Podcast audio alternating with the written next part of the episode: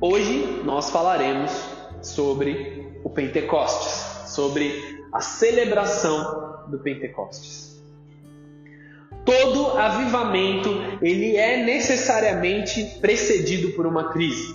Todo avivamento que aconteceu no passado, eles foram precedidos por um incêndio, ou uma crise econômica, ou alguma situação que pôs a fé dos filhos de Deus à prova.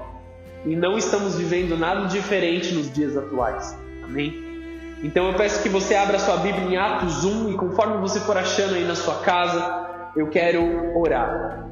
Senhor Jesus, que o Senhor nos dê uma revelação do avivamento que está por vir, Pai. Que a tua palavra venha falar conosco de forma poderosa, Senhor. Mais uma vez eu quero te pedir por uma provisão sobrenatural sendo derramada sobre as nossas vidas. Que a tua presença, Senhor, venha sobre nós de forma completa. Que o Senhor venha restaurar, Senhor, o nosso físico, o nosso espiritual, o nosso sentimental, tudo aquilo em nós, Senhor, que está danificado, que está amedrontado por essa crise, venha com restituição, venha com poder de cura, venha com poder e com a tua glória sobre nós, Senhor. Batiza-nos com o teu Espírito Santo, enche-nos de forma completa e de forma sobrenatural, em nome de Jesus. Amém. E amém. Esse texto que eu pedi para que você abrisse, ele fala das últimas palavras de Cristo após ter ressuscitado, mas antes de ascender aos céus. As últimas palavras que Jesus deixou para os seus discípulos antes que ele subisse aos céus. Atos 1, no capítulo 1, é, 1, 1, diz o seguinte: Em meu livro anterior, aqui o escritor está falando do Evangelho de Lucas. Quem escreveu o Evangelho de Lucas também escreveu Atos dos Apóstolos. E ele diz assim: Em meu livro anterior, ó Teófilo, escrevi a respeito de tudo que Jesus começou a fazer e ensinar até o dia em que foi elevado ao céu, depois de ter dado instruções por meio do Espírito Santo aos apóstolos que havia escolhido. Depois do seu sofrimento, Jesus apresentou-se a eles e deu-lhes muitas provas indiscutíveis de que estava vivo. Ele aparece para os discípulos, ele mostra ah, os sinais nas suas mãos, o sinal no seu lado. Ele pede para que os discípulos toquem na sua mão, para que vejam que ele realmente havia ressuscitado.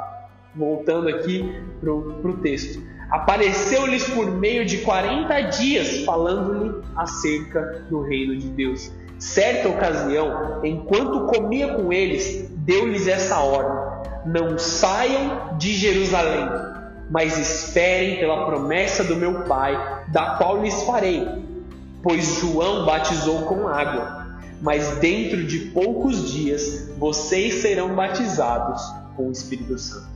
Essa era uma promessa da parte de Deus no cumprimento de que Ele não nos deixaria é, abandonados. Deus traria um consolador sobre as nossas vidas. Por mais que Jesus não estivesse mais fisicamente caminhando conosco, todos nós, todos os discípulos, todos os cristãos, teríamos acesso ao poder de Deus, acesso ao sobrenatural de Deus com o Espírito Santo. O Consolador que não caminharia ao nosso lado e se relacionaria conosco face a face, mas moraria dentro do nosso coração. O Espírito Santo hoje habita dentro de você. E essa foi a promessa liberada naquele momento.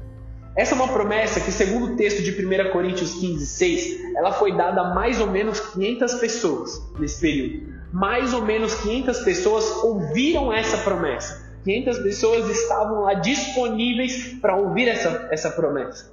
Aqueles que estavam seguindo os passos de Jesus, eles passaram por uma crise inicial de terem o seu redentor morto, porque todos eles estavam esperando que um reino físico ele fosse construído através de Jesus. Mas quando Jesus morre na cruz, as estruturas que eles tinham montado mentalmente falando, elas foram abaladas. Porque Jesus não veio para o reino dessa terra. Não foi como o erro dos judeus que viveram no passado. Eles esperavam que o Messias ele fosse construir um reino físico, mas Jesus deixou muito claro que o reino que ele traria era um reino espiritual.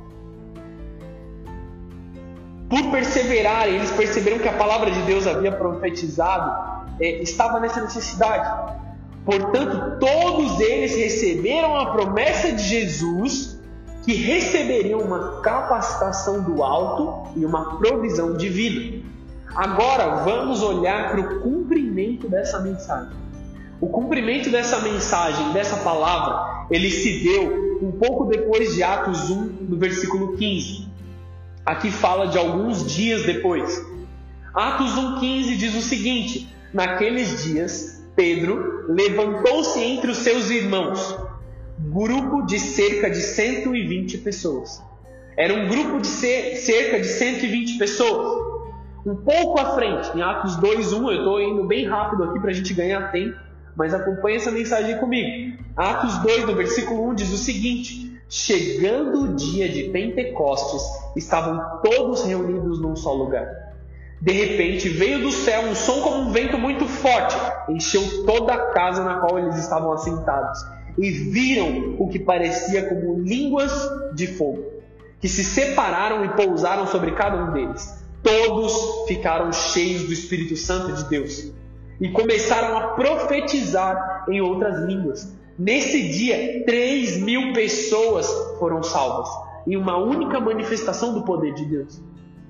Diariamente, pessoas eram acrescentadas aos que estavam lá unidos. Enquanto o povo de Deus estava unido, pessoas eram acrescentadas naquela reunião. Pessoas estavam nos templos, pessoas estavam nas ruas, estavam nas praças, estavam nas casas, falando do poder de Deus, falando da glória de Deus e manifestando algo sobrenatural. Isso se deu início no dia de Pentecostes, exatamente a, a data que nós estamos vivendo. O Pentecostes ele é celebrado 50 dias após a Páscoa. Exatamente amanhã será o dia de Pentecostes, segundo o nosso calendário. Segundo o calendário judaico, ele começou na quinta-feira, agora desta semana, e ele se encerra hoje à noite. Na verdade, como escureceu agora, está se encerrando agora o período da celebração do Pentecostes para os hebreus. Diariamente pessoas eram acrescentadas ao grupo de fé, à comunidade de fé. E isso é maravilhoso. Mas aqui cabe um alerta. Lembram-se que quem recebeu a promessa eram mais de 500 pessoas. Mas aqueles que receberam o cumprimento da promessa foram por volta de 120 pessoas. O que aconteceu nesse meio tempo? nesses dez dias de pessoas que receberam a mensagem, que receberam a palavra de Deus, que receberam a ministração de Deus, mas nesse meio tempo nós podemos dizer que quase 400 pessoas não receberam o cumprimento. O que aconteceu com eles? E por que essa diferença? Na descida do Espírito Santo houveram muitos que não receberam por não estarem no local onde Deus pediu que eles estivessem. Fisicamente, Jesus disse: permaneçam em Jerusalém, mas não no local espiritual. Deus não espera que nós é, vamos até Jerusalém agora para o dia de Pentecostes e recebamos essa glória. O que Deus fala é sobre algo espiritual que nós temos que estar, um local espiritual que nós devemos estar.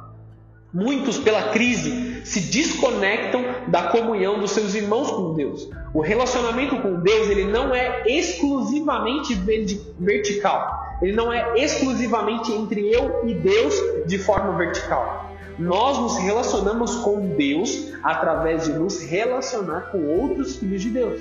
Também, isso é um complemento do relacionamento com Deus. Não me entenda errado. Você não será salvo por ser amigo de alguém que ama muito a Deus ou que vive com Deus. Nem muito menos será salvo porque um pastor ou um líder espiritual gosta de você, e aí entre aspas. Você será salvo pelo seu relacionamento particular com Jesus. Esse relacionamento é comprovado por obras de fé que você produz. Muitos são frequentemente, é, desculpa, são frequentantes assíduos de uma igreja. Muitos em qualquer culto que tenha, qualquer celebração que tenha, qualquer reunião que tenha, estão lá, estão presentes lá mas estão desconectados da sua comunidade de fé. Eles estão desconectados do corpo e desconectados de Cristo. Ou seja, estar fisicamente na igreja não é prova suficiente que você precisa para viver uma vida verdadeira com Jesus. Existe um alerta para aqueles que rejeitam a igreja, para aqueles que rejeitam a viver com Jesus. Existe um alerta para esses, porque estão se afastando de Deus. As demandas do mundo naturalmente nos levam para longe de Deus. E quando nós estamos em um lugar específico para que a manifestação de glória de Deus esteja, nós somos reconectados, nós somos realinhados. Para isso que Cristo criou a igreja, para isso que Cristo criou as reuniões na igreja. Visitantes e não praticantes. Se você somente é um visitante na igreja de Deus, dificilmente você vive algo sobrenatural da parte de Deus. Jerusalém, ele fala de comunhão na sua casa e na sua família. Toda promessa que Deus faz na sua vida e na sua família, ele é fiel e justo para cumprir. Mas você precisa fazer a sua parte. Você precisa se colocar em um lugar espiritual para receber essa promessa. Então a mensagem que Deus tem para você é: esteja em Jerusalém. E aí você pode me dizer assim: nos dois últimos meses as igrejas estiveram fechadas, como poderia eu permanecer em Jerusalém? A igreja se reinventou nos últimos dias. Estamos fazendo reuniões online, estamos nos, nos conversando por telefone, nos conversando, por mensagens.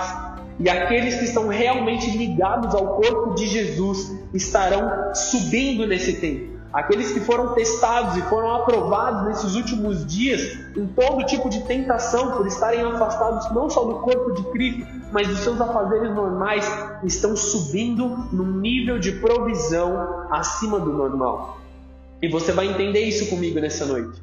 Se você está prestando atenção a essa mensagem hoje e o seu coração está aberto a recebê-la, você está espiritualmente em Jerusalém, esteja onde você estiver fisicamente. Entenda o que Cristo disse. O local correto de adorar não é nem aqui nem ali. O local correto de adorar é em espírito e em verdade. É dentro de você, é na sua alma, é no seu coração. Busque a Deus de todo o seu coração, busque a Deus de todo o teu entendimento e toda a tua força. Quão aberto está o seu coração para o Senhor? Quão conectado você está em comunhão com a sua comunidade de fé, com a sua igreja, com a família que Deus te deu? Fique em Jerusalém, permaneça em Jerusalém, apesar de qualquer dificuldade. Existe um novo mover de cura vindo sobre nós, em que Deus refaz cada célula do seu corpo. É o que Deus tem feito nos últimos meses com aqueles que creem tem dado milagres, tem dado maravilhas e sinais e prodígios. Muitas pessoas estão desesperadas sim pela crise, mas muitos estão recebendo bênçãos sobrenaturais da parte de Deus. Testemunhos maravilhosos serão contados nos próximos dias, e isso vem da parte de Deus, principalmente para a sua vida, principalmente para você que está de coração aberto recebendo essa mensagem. Não tenha medo do que está acontecendo no mundo, porque o medo impede o agir de Deus na sua vida. Chegando o dia de Pentecostes, estavam todos reunidos em um só lugar. Por que eles estavam reunidos? Por que eles estavam em um só lugar? O que eles estavam fazendo além de adorar a Deus? Eles estavam celebrando uma das três festas bíblicas mais importantes. Nós já aprendemos sobre a Páscoa alguns dias atrás. E 50 dias após a Páscoa é celebrado para os judeus o Shavuot ou o Pentecostes. Shavuot significa a festa das semanas ou a festa das primícias da colheita, da colheita as, os primeiros frutos da colheita. Essas são as primícias. Para que você entenda tudo isso que eu estou dizendo, você precisa saber que as festas não podem passar desapercebidas. As datas marcadas das celebrações servem para que nós possamos nos preparar para elas. Estar disponíveis e alinhados quando o momento chegar. O Shavuot, a festa das semanas, a festa da colheita, ela é simbolizada pela entrega da Torá, a entrega da lei, a entrega dos primeiros livros escritos por Moisés, o Pentateuco, ou hoje nós podemos olhar como um todo, no cumprimento de Cristo Jesus, a palavra, a Bíblia. Não adianta nada sair do Egito para viver em cabanas. Existe um destino que é a terra prometida. vou traduzir isso para você. Não adianta nada você sair do pecado para viver em algo que é parecido com santidade, parecido com Cristo. Não adianta você sair do seu Egito espiritual, sair de um lugar de prisão, seja das drogas, do álcool, de qualquer tipo de pecado que você vivia no passado, para que você viva em cabanas, viva em construções provisórias. Você precisa ir para a sua terra prometida.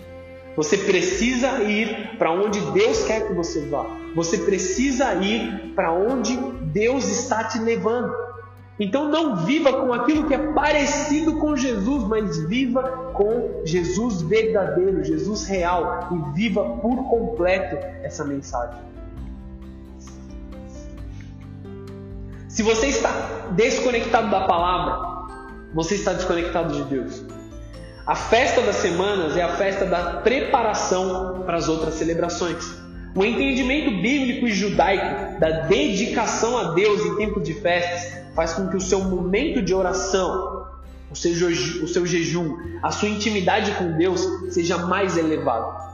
O que, que eu quero dizer? Esse momento que nós estamos vivendo de celebração do Pentecostes ele faz com que qualquer momento que você tenha na presença de Deus, ele esteja mais acessível ao Senhor. Ele esteja mais próximo de Deus. Ele esteja um passo à frente para você se conectar no seu destino. Ou seja, as suas orações nesse tempo, elas têm mais poder, vamos dizer assim, do que as orações em dias comuns. O viver no Pentecostes, o viver e celebrar o Pentecostes, dando importância para isso, faz com que você se aproxime mais de Deus. Uma coisa é buscar a Deus no pão diário, em que Deus vai se manifestar com poder, sim, de qualquer forma.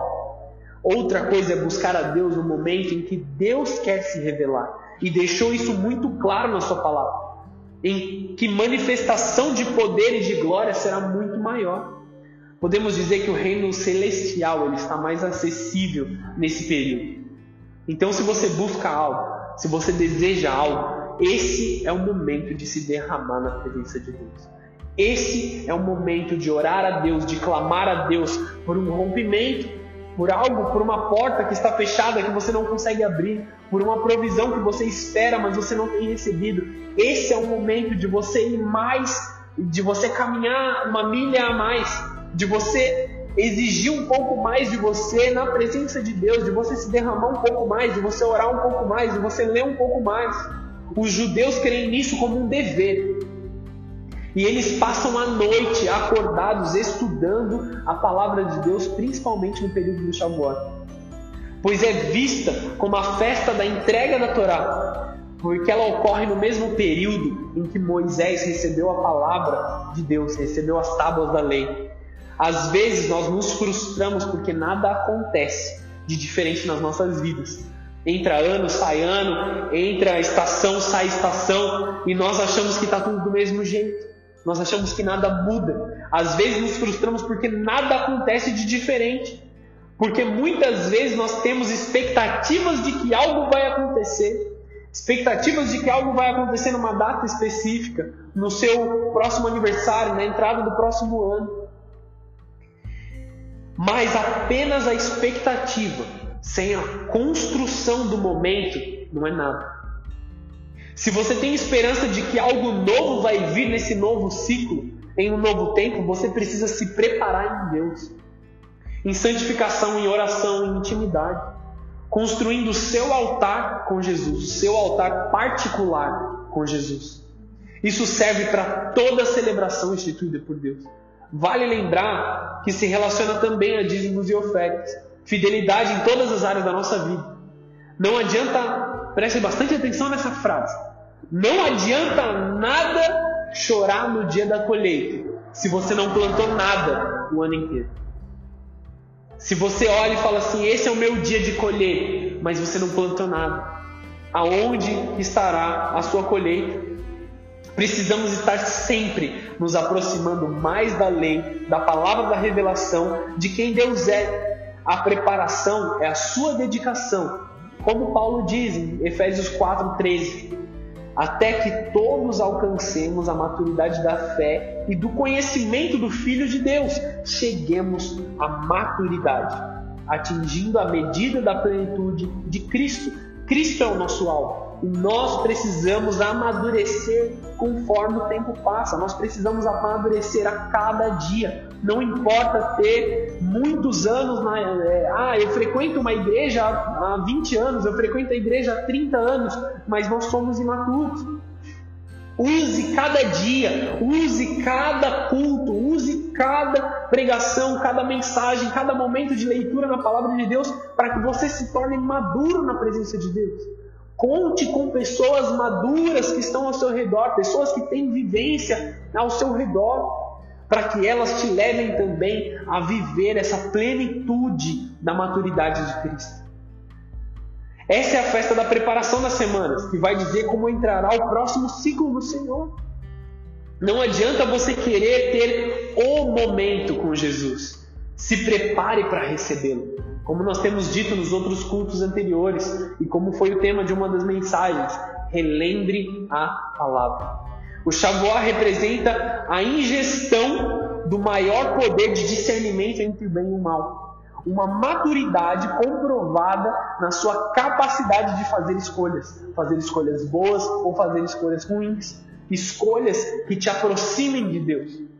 No período do Shavuot também é costume comer alimentos com base no leite, porque o leite representa o alimento espiritual. Como em 1 Pedro, Pedro lhe diz como crianças recém-nascidas desejem de coração o leite espiritual puro para que por meio dele cresçam para a salvação. Ou seja, o beber do leite era uma forma deles comemorarem e dizerem assim: Eu estou relembrando da mensagem que é o que eu preciso.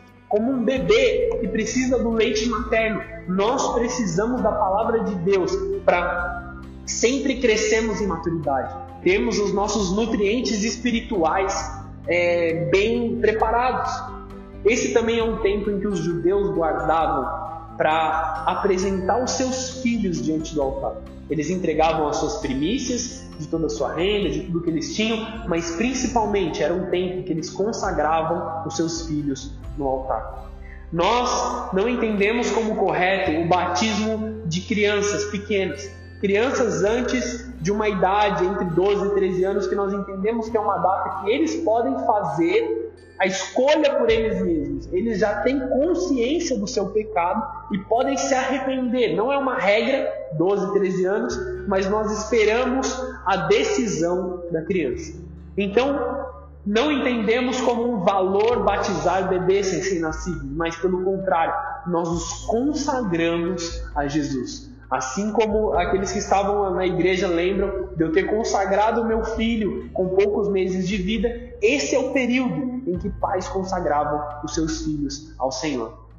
Eu vou te dizer uma coisa: se você é pai, se você é mãe, uma das maiores coisas que você pode fazer para demonstrar amor pelo seu filho é orar por ele e consagrá-lo a Deus. Se o seu filho já é grande e você ainda não consagrou a Deus, apresente-o ao Senhor em oração. Se o seu filho é pequeno, chama ele junto para orar e consagre ele ao Senhor. Se o seu filho não nasceu ainda, se ele está no ventre da sua esposa, se ele está no ventre da, da mãe dele, põe a mão sobre a barriga e consagre ao Senhor. Pai, faça isso, é sua responsabilidade. Você, consagrando o seu filho, garantirá uma vida de bênçãos sobre a sua casa e sobre o seu filho. Façam isso. Deus nos tirou de lado. Voltando aqui um pouco para o tema principal. Deus nos tirou de lado. Deus nos reservou na nossa casa.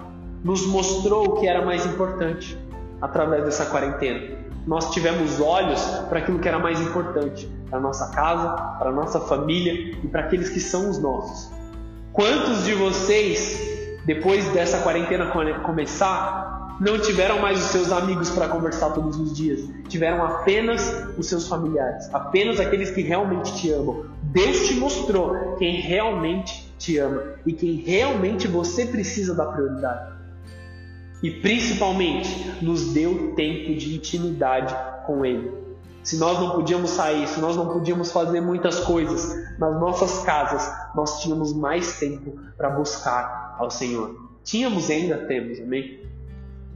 E Deus está nos devolvendo agora. Vejam as regiões celestiais. Lembrem-se do que nós pregamos no último culto, que depois desse dia de Pentecostes entraremos num período novo em que não só os comércios seriam reabertos, as igrejas estariam disponíveis de novo para o povo, mas também nós viveríamos algo sobrenatural nas regiões celestiais. A doença está indo embora, a glória de Deus está vindo e transformando. Isso é uma realidade sobre a tua vida, sobre a tua casa, sobre a tua família. Creia nisso, ore por isso e continue atraindo a presença de Deus sobre você.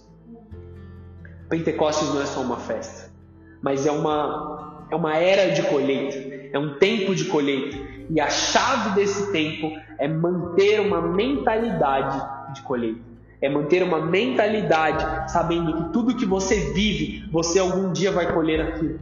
Tudo que você está fazendo, um dia virá para você como colheita. Mas não só isso, você precisa garantir que a sua colheita será verdadeira. Você precisa garantir que você vai colher todos os dias. Então, a mentalidade de colheita, ela te faz trabalhar um pouco mais. É tempo de trabalhar. É tempo de ação. É tempo de arregaçar as nossas mangas e fazer o máximo que nós pudermos. Os judeus, antigamente, nesse período, do momento em que o sol nascia, eles estavam prontos para trabalhar. Eles acordavam antes do sol nascer, eles se preparavam, comiam, e no momento que o sol nascia, eles estavam nos campos colhendo. E eles só paravam quando o sol se punha. Este é tempo de trabalho, este é tempo de colheita, este é um tempo de viver a vontade de Deus plena. Existe uma guerra econômica acontecendo lá fora. Pegue os seus recursos e leve a novos reinos de criatividade. Deus vai mostrar para você o que você tem nas suas mãos e vai te dar criatividade para você não ser deixado para trás nesse tempo, para você não ser pisado pelas coisas desse mundo, mas para que você continue prosperando na presença dele. Deus tem uma nova ordem de restauração, prosperidade e rompimento. Conforme você anda no Espírito, você se move no Espírito. Os primeiros frutos do Pentecostes são finanças e tempo. Nós santificamos as nossas finanças dando as nossas primícias, isso não é novidade para ninguém, mas nós santificamos o nosso tempo fazendo o mesmo. O que você faz nas primeiras horas do seu dia? Será que as primeiras horas do seu dia você também dedica ao Senhor? Quando você acorda, como eu falei alguns cultos atrás, acorde para Deus, acorde para estar na presença de Deus, acorde para o Senhor, viva para o Senhor, entregue as primícias de tudo que você vive para Deus, não dando porque você tem que dar, mas dando porque nós temos que dar o melhor e o primeiro, e haverá multiplicação. Esse é o mês de dar, é o mês de presentear, em que Deus está é, Desculpa. Esse é o mês de dar, é o mês de presentear, em que Deus é esta forma de receber a chave da mentalidade da colheita. Esse é o mês que conecta a grande colheita que está vindo de almas, de finanças e da expansão do reino de Deus. Há um batismo maior vindo sobre nós, um ajuntamento maior de coisas celestiais. E agora, como nós entramos no Pentecostes? Como desbloquear essa provisão de, de, de bênçãos do Pentecostes? Isso não são apenas para feriados ou rituais religiosos, mas são compromissos com Deus em um tempo que Deus quer se reunir conosco. A agenda de Deus tem um compromisso nessa época para fazer algo na sua vida. Se você quiser faltar nas bênçãos de Deus, você pode ficar à vontade, não é um mandamento. Mas essas celebrações são um presente de Deus para nos abençoar, para nos aproximar dele, no sentido de você ser empurrado para a presença de Deus. Resumindo aqui, o Pentecostes ele celebra três coisas: a colheita do trigo, ou seja, as primícias, a celebração da provisão física.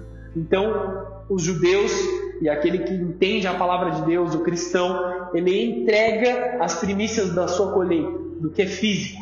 E aí eu vou te explicar como você pode fazer isso de várias formas. Ele também celebra a palavra, a entrega da Torá. Como eu disse, os judeus eles têm o costume de passar a noite acordados lendo a palavra de Deus, E se você pode fazê-lo, faça-o também. Leia a palavra de Deus mais profundamente nesse período. Leia mais, busque mais. Se você nunca leu nada da palavra de Deus, comece pelos evangelhos. Comece por Mateus, Marcos, Lucas e João, na ordem que você achar melhor, mas leia a palavra de Deus. Busque entender mais da palavra de Deus. Busque a revelação do Senhor sobre, sobre você. Porque Deus tem coisas que Ele só tem para revelar para a sua vida. E se você não ler, se você não buscar, você nunca vai saber. E em terceiro lugar, nós celebramos também a vinda do Espírito Santo, que é o poder de Deus, a manifestação de poder de Deus. Portanto, essa celebração ela representa provisão principalmente, fisicamente, na colheita do trigo, pela lei antiga da aliança, e no espírito, pela aliança descida do Espírito Santo. O Shavuot, ou Pentecostes, começou quando Deus liberta o povo da escravidão no Egito. Desde o Egito, o povo teve uma mentalidade de escravidão, assim como aqueles que se convertem e vão para Cristo. A questão que permanece nas suas mentes é: diante dessas minhas dificuldades, Deus poderia prover? Talvez você esteja na sua casa, talvez você esteja em algum local agora, pensando assim: ah, tá bom, eu entendo que é um tempo de provisão, eu entendo que é um tempo sobrenatural de Deus, eu entendo que é um tempo do poder de Deus, mas você não conhece o que eu estou vivendo. Será que Deus pode prover na minha vida? Será que Deus pode manifestar o sobrenatural na minha vida? Essa é uma questão comum para aqueles que saíram da escravidão do pecado e estão buscando viver com Deus. Quando nós somos libertos do nosso Egito espiritual, da nossa escravidão do pecado, começa uma guerra espiritual sobre a tua vida. Estamos mortos em pecado, mas agora nós vivemos. Estávamos mortos e completamente deixados de lado. As trevas não se preocupavam conosco porque nós éramos delas. Agora nós aceitamos a Cristo, vivemos com Cristo e guerreamos diariamente para permanecer no amor de Jesus. Agora vivemos uma guerra e não só vivemos, mas dependemos de Deus para vencê-lo. Muitos são os testes diários. Muitas são as demandas diárias da vida, se conseguimos vencer isso ou não, e constantemente nós nos questionamos: Deus proverá? Deus proverá sobre nós? Shavuot é a celebração da provisão divina. O Pentecostes está totalmente relacionado com a provisão. Portanto, a resposta para todas as suas dúvidas é: Deus proverá se essa igreja estivesse cheia, eu ia pedir para todas as pessoas dizerem: Deus proverá. Repetirem com a, maior voz que puderem: Deus proverá. Diante da falta de trabalho, Deus proverá. Diante da dificuldade diária, Deus proverá. Diante da doença, Deus proverá. Diante da fome, do frio, do abandono e do medo, Deus proverá. Celebramos nesse tempo a provisão divina que já houve em nossas vidas. E, nos, e nós recebemos e nos preparamos para receber aquilo que Ele vai derramar no futuro, nesse tempo. Agradecemos a Deus por tudo que Ele já proveu nas nossas vidas. Então nossa fé é acrescentada. E nós asseguramos a provisão da próxima estação. Celebrar o Pentecostes é designado para liberar a plenitude da provisão divina de Deus para todas as áreas da nossa vida. Como celebramos o Pentecostes? Pentecostes é celebrado através da doação, através de repartir de forma grata, de forma sem limitação, sem reter nada. Pentecostes é a festa de dar dar, doar e ofertar. É a chave para desbloquear a provisão divina. E do que eu estou falando? Vamos entender como ofertar. Eu quero trazer um resumo muito breve para não alongar essa mensagem, mas para que vocês entendam tudo é, do que está em Levítico 23 dizendo sobre a celebração do Pentecostes. O Pentecostes, no Antigo Testamento, eles tinham diversas ofertas que eles entregavam no altar. Muitas dessas ofertas se traduzem de forma diferente para os dias atuais. Em Levítico 23, no versículo 16, resumindo tudo, tá? Diz assim: apresentem uma oferta dos primeiros frutos, das primícias. Apresentem uma oferta juntamente como uma oferta queimada, oferecida juntamente com ofertas de grãos e oferta de bebida. Sacrifique como um cordeiro uma oferta pelo pecado e duas ovelhas como oferta de comunhão.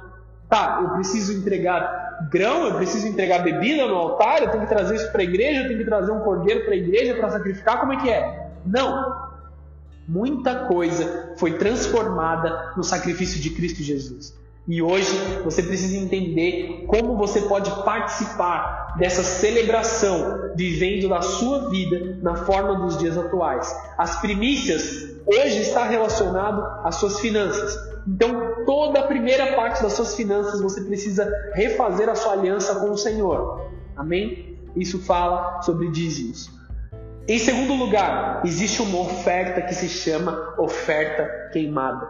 Oferta queimada, a palavra hebraica significa subir, algo que sobe ao Senhor. E essa oferta queimada é entregar a você mesmo no altar do Senhor. Você identifica a natureza animal dentro de você e você sacrifica essa natureza animal no altar de Deus. Uma oferta de arrependimento, de santificação. O que significa entrar, entregar a si mesmo no altar? É entregar as suas esperanças, os seus sonhos, os seus planos, o seu tempo, as suas forças, talentos, habilidades, todo e qualquer título, toda a sua vida, todo o seu desejo no altar de Deus. Romanos 12 diz sobre um culto racional. Então, conforme você se santifica, conforme você se interage com Deus, conforme você vive com Deus, Deus transforma a sua vida. Você se entrega no altar de Deus. Você não faz mais nada pela sua própria vontade, mas você se entrega completamente ao altar de Deus. E aí, uma terceira oferta, nós falamos das primícias, falamos das ofertas queimadas e nós temos a oferta de grãos. O que é a oferta de grãos? É o repartir da sua riqueza. No Antigo Testamento, os grãos eles simbolizavam a riqueza do homem. Hoje nós, nós simbolizamos a riqueza do homem pela conta bancária, pelo quanto de dinheiro na conta bancária tem dessa pessoa, que representa um certo tipo de segurança. Mas esses homens do Antigo Testamento, eles tinham grãos nos seus celeiros. E aí o que eu estou dizendo? Estou voltando no assunto de dinheiro? Não. O que eu estou dizendo é repartir aquilo que Deus te deu. Você tem uma dispensa farta, uma casa farta, faça um almoço e compartilhe com aqueles que você ama. Essa é a forma de você ofertar. Sente ao redor da mesa com aqueles que você ama e reparta uma refeição. Reparta o pão. Se você tem dois agasalhos e você identifica alguém que não tem, compartilhe aquilo que você tem. Compartilhe aquilo que te sobra de alguma forma com alguém. Você fala assim: Poxa, eu não tenho nenhum real na minha carteira. Mas algo você pode fazer para compartilhar com alguém que esteja mais necessitado. Essa é uma forma de você doar e você garantir a provisão divina para os próximos dias. Eu não estou falando de você doar algo que você não tem. Não estou falando de você fazer uma dívida no banco para você entregar dinheiro na igreja. Não é isso. O que eu estou dizendo é entregue algo e compartilhando o que você tem. E aí, para você entender aqui, quando você recebia alguém na sua casa no Antigo Testamento, você fazia uma oferta queimada, ou seja, você assava uma carne, você preparava um pão e você preparava uma bebida. Essa era uma refeição completa que você serviria para alguém que estivesse te visitando. Então, se você tem a sua oferta queimada para Deus, que é você no altar dele, se você tem a sua oferta de grãos, que é compartilhar aquilo que Deus te deu com o teu próximo, você só está faltando uma coisa para uma refeição completa: a oferta de bebida. E o que é a bebida? É a alegria em dar, é a alegria no coração daquele que reparte. Porque muitos repartem as coisas como que uma obrigação. Ah, eu tenho dois livros, então eu vou te dar, mas vai correndo, vai embora. Eu vou te dar esse livro, vai embora correndo, porque dói no meu coração te dar. Então não faça. Faça-o em alegria. Doe algo que você tem e se alegre em doar. Entregue algo que é seu por alegria, por amor. Faça uma refeição para os seus familiares por amor. Sabe a, a figura que eu quero tentar desenhar é quando pais de família, os filhos já não moram mais com eles, eles dizem assim: vamos fazer um banquete, todos vão se assentar ao redor da mesa e nós vamos cozinhar. Porque nós temos provisão. É isso que Deus está dizendo aqui nessa mensagem: a oferta de grãos, com alegria, com a bebida. Você entende o que eu quero dizer? Existe também a oferta do pecado, que aí eles sacrificavam um cordeiro. Paulo traz uma forma muito clara dizendo: Jesus é o nosso cordeiro pascal. Ou seja, não existe nenhum tipo de sacrifício novo que nós precisamos fazer. Como nós celebramos o, o Pentecostes, dando uma oferta de pecado, de, pelo pecado. Nós celebramos a morte de Cristo na cruz. Nós nos alegramos e agradecemos a Cristo por termos sido perdoados todo o jugo do pecado que era para recair sobre nós, recaiu sobre os ombros de Jesus. E nós fomos livres, nós fomos salvos, nós fomos perdoados, nós somos sarados. Então, adorar a Deus no caráter de Salvador é uma forma de agradecer a Deus e ofertar nesse período de Pentecostes. E aí existe uma última oferta que você também pode fazer, a oferta de comunhão. A oferta de comunhão era celebrada ao redor da mesa do culto. E nós podemos fazer o mesmo, estando com a família que Deus nos deu. Vivendo com a família que Deus nos deu. Em que sentido? Compartilhando os testemunhos, compartilhando a palavra, falando de Jesus, atraindo a presença do Espírito Santo. Nessa última oferta que está aqui, foi exatamente o que os discípulos estavam fazendo em Atos 2. Atos 2:1 diz assim: Chegando o dia de Pentecostes, estavam todos reunidos num só lugar, celebrando, testemunhando a grandeza de Deus, adorando a Jesus pela, pelo sacrifício. Peça e você receberá. Suba e entre nesse próximo, nesse próxima era, nesse próximo capítulo do livro de Deus. Vem um fogo dos céus de provisão, de poder sobre eles é tempo em que a provisão de Deus será liberada sobre a sua vida. Suba e entre na presença de Deus. É tempo de subir e entrar na presença de Deus. Você nunca receberá o novo de Deus enquanto você estiver se assegurando debaixo daquilo que é velho. Deixa o velho embora. Deixa a antiga estação embora. Deixa o que te machucou no passado embora. Deixa a antiga comunhão que, que te machucou ir embora. E se prepare para o novo. Deixa o velho embora. Deixa a sua velha carne embora. Deixa os seus dias do passado ir embora. Deixe a sua vida no pecado ir embora. E viva o novo de Jesus. Quebre o jugo do passado e entre no novo. Toda experiência passada é passado, todo sacrifício passado é passado. Existe um novo de Deus sobre a sua vida. E para encerrar essa mensagem, eu quero falar sobre Efésios 5, no versículo 14, que diz o seguinte: Pois isso é o que foi dito: Desperta, ó tu que dormes, levanta-te dentre os mortos, e Cristo resplandecerá sobre você. A tristeza e o medo eles são uma dor que torna um sono espiritual. Quando nós estamos amedrontados, quando nós estamos machucados, quando nós estamos é, espantados por aquilo que tem acontecido, nós nos colocamos em um lugar de resistência. Nós nos colocamos como um lugar de medo. E espiritualmente nós estamos dormentes. Nesse tempo, a luz de Deus quer brilhar sobre a sua vida. Jesus quer resplandecer sobre a sua vida, para que você viva algo novo, para que você acorde de forma espiritual, para que você viva e dê olhos para as coisas que Deus está fazendo na sua vida. Deus quer fazer algo novo. Deus hoje derrama provisão sobre cada área da sua vida. Jesus é o resplendor da glória de Deus, expressão exata do seu ser, sustentando todas as coisas por Sua palavra poderosa, o que diz Hebreus 1,3. Desperta, igreja de Jesus. Desperta para esse tempo. É tempo de subir e entrar na presença de Deus. Você pode fechar os seus olhos aí na sua casa? Eu quero orar por você. Senhor Jesus, nós sabemos que é um tempo novo. Nós sabemos que é um tempo sobrenatural. Nós sabemos, Deus, que aquilo que nós estamos vivendo hoje, Senhor, será um passo para vivermos algo a mais.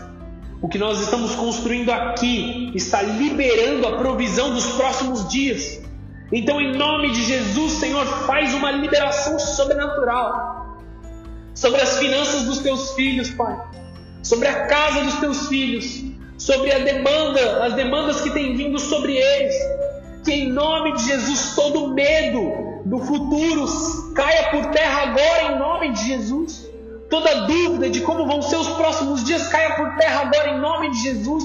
Derrama a tua provisão, Senhor. Derrama água, Senhor, do meio da rocha. Derrama o maná do deserto, Senhor, sobre a vida de cada um dos teus filhos aqueles que têm medo de como vão criar os teus filhos nos próximos dias, aqueles que têm medo de como vão ser as suas casas, de como vão estar o seu trabalho, que haja paz no coração dos teus filhos, porque Deus proverá, Deus proverá sobre a tua vida, Deus proverá sobre a tua casa, Deus proverá sobre a tua família, em nome de Jesus. Amém e amém. Eu quero te instruir a fazer nessa noite, antes de encerrarmos essa live, é que você peça ao Senhor, faça a sua oração particular na sua casa. Peça ao Senhor da provisão. Esse é um tempo que os céus estão abertos. Pedi e dar-se-vos-á, buscai e achareis, batei e abri-se-vos-á, é o que diz a palavra de Deus. Então busque ao Senhor. Não tenha medo de pedir, porque o Pai está disponível para te ouvir. A palavra de Deus está disponível para você. Busque ao Senhor de forma intensa. Os céus estão abertos, existe um desdobramento sobrenatural do reino do céu sobre o nosso reino. Vá até o Senhor, busque ao Senhor, suba mais, suba mais um pouco na presença dEle, suba mais adiante na presença dEle, em nome de Jesus. Em nome de Jesus. Eu te abençoo em nome de Jesus. Que a presença de Deus esteja sobre a tua casa, sobre a tua família e sobre o teu lar. Tenha uma ótima noite. Em nome de Jesus. Amém.